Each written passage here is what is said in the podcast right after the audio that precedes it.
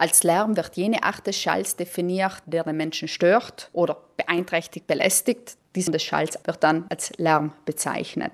Physikalisch gesehen ist der Schall ja nichts anderes als eine Schwingung der Luftmoleküle, die zu kleinen Druckschwankungen führen und aufgrund dessen eben dann entsprechend das Gehör mehr oder weniger beeinträchtigen. Was Lärm als Störfaktor angeht, sind nicht alle gleich empfindlich.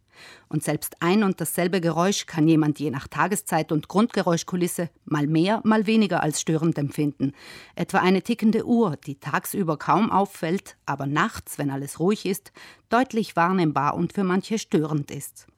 Es geht um die Frage, wie geräuschempfindlich jemand grundsätzlich ist.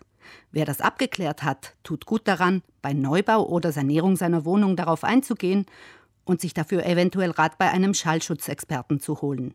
Dieser kann einem helfen, mögliche Lärmquellen auszumachen, die den Tagesablauf oder die Nachtruhe stören könnten. Der Gesetzgeber unterscheidet dann zusätzlich noch zwischen dem Außenlärm und dem Lärm, der innerhalb eines Gebäudes entsteht.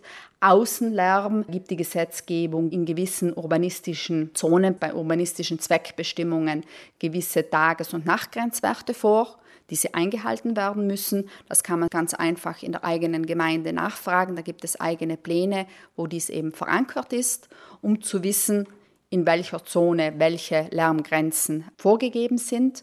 Wer in seinen vier Wänden vom Außenlärm möglichst nichts mitbekommen möchte, kann einige bautechnische Maßnahmen ergreifen. So zum Beispiel sind gute Außenwände neben viel befahrenen Straßen natürlich sehr, sehr wichtig und natürlich auch die Einbringung von Fenstern, Türen, die selbstverständlich gute Schallschutzwerte mit sich bringen müssen oder sollten, um eben den Außenlärm draußen zu behalten und dass diese natürlich auch luftdicht eingebracht werden. Wenn ich nicht luftdicht bin, das heißt, dass Luft zirkulieren kann und entsprechend kann natürlich auch Lärm in diesen undichten Stellen eindringen, der mich dann beeinträchtigen kann. Auch innerhalb des Gebäudes können Lärmquellen entstehen. In diesem Zusammenhang ist es wichtig, umsichtig zu planen und die Räume so einzuteilen, dass Schlafzimmer nicht unmittelbar an Wohnräume angrenzen. In Wohnanlagen ist es auch hilfreich zu wissen, wie die Räume der Nachbarwohnung eingeteilt sind. Doch es gibt noch mehr, was die Ruhe stören könnte.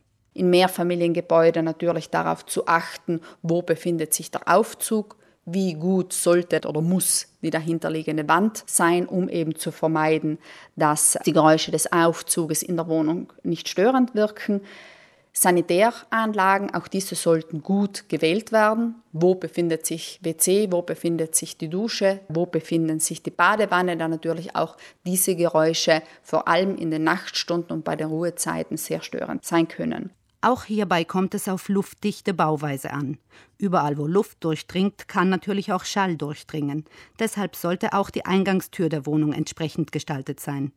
Für optimalen Schallschutz ist es schon beim Hausbau wichtig zu vermeiden, dass harte Materialien aufeinanderstoßen das typische Beispiel bei einem Unterboden, wenn ich im Grunde doch keinen entsprechenden Trittschall einbringe, an den Wänden nicht Dämmstreifen anbringe und eventuell auch unter den Wänden die Dämmstreifen aus Kostengründen zum Beispiel weglassen möchte, natürlich beeinträchtigt dies meinen Schall, da ich durch das Gehen den Schall, also sprich den Lärm, auf die Wände übertrage oder auf den Boden und diese dann natürlich wieder weiter übertragen werden.